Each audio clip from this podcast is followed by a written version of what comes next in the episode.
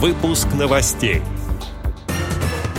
Новый сезон проекта для незрячих и слабовидящих детей. Сказки для и про особенных детей. Далее об этом подробно в студии Алишер Канаев. Здравствуйте. В Кемерово изданы сказки для и про особенных детей. Автор особенного сборника Татьяна Маркинова, писатель с инвалидностью.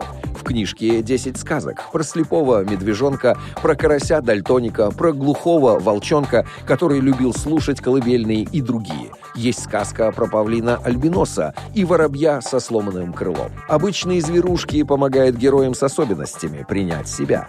Задача сборника – помочь особенным детям адаптироваться, не зацикливаться на ограничениях, развиваться рядом со сверстниками без особенностей, говорит Татьяна Маркинова. Сказка про зайчика, который не умел прыгать, но очень хотел танцевать. Это обо мне, продолжает Маркинова. Раньше я мечтала заниматься бальными танцами, но думала, что это невозможно, ведь я на коляске.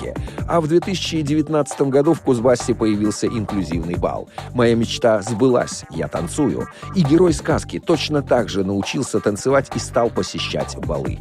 Книга издана тиражом в тысячу экземпляров. Есть аудиовариант. Книга вышла при содействии Фонда поддержки людей с ограниченными возможностями «Лабиринт-42» и при поддержке Фонда президентских грантов.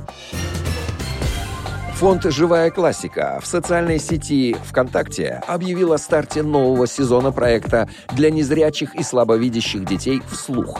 Приглашаются к участию слабовидящие и незрячие дети и подростки от 7 до 17 лет.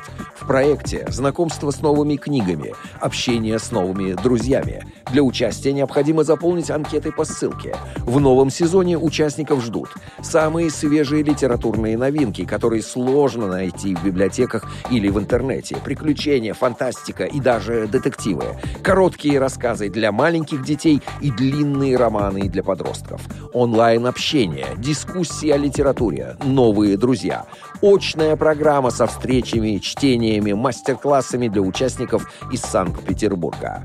Проект «Вслух» — это увлекательные книги, новые открытия и много интересных знакомств.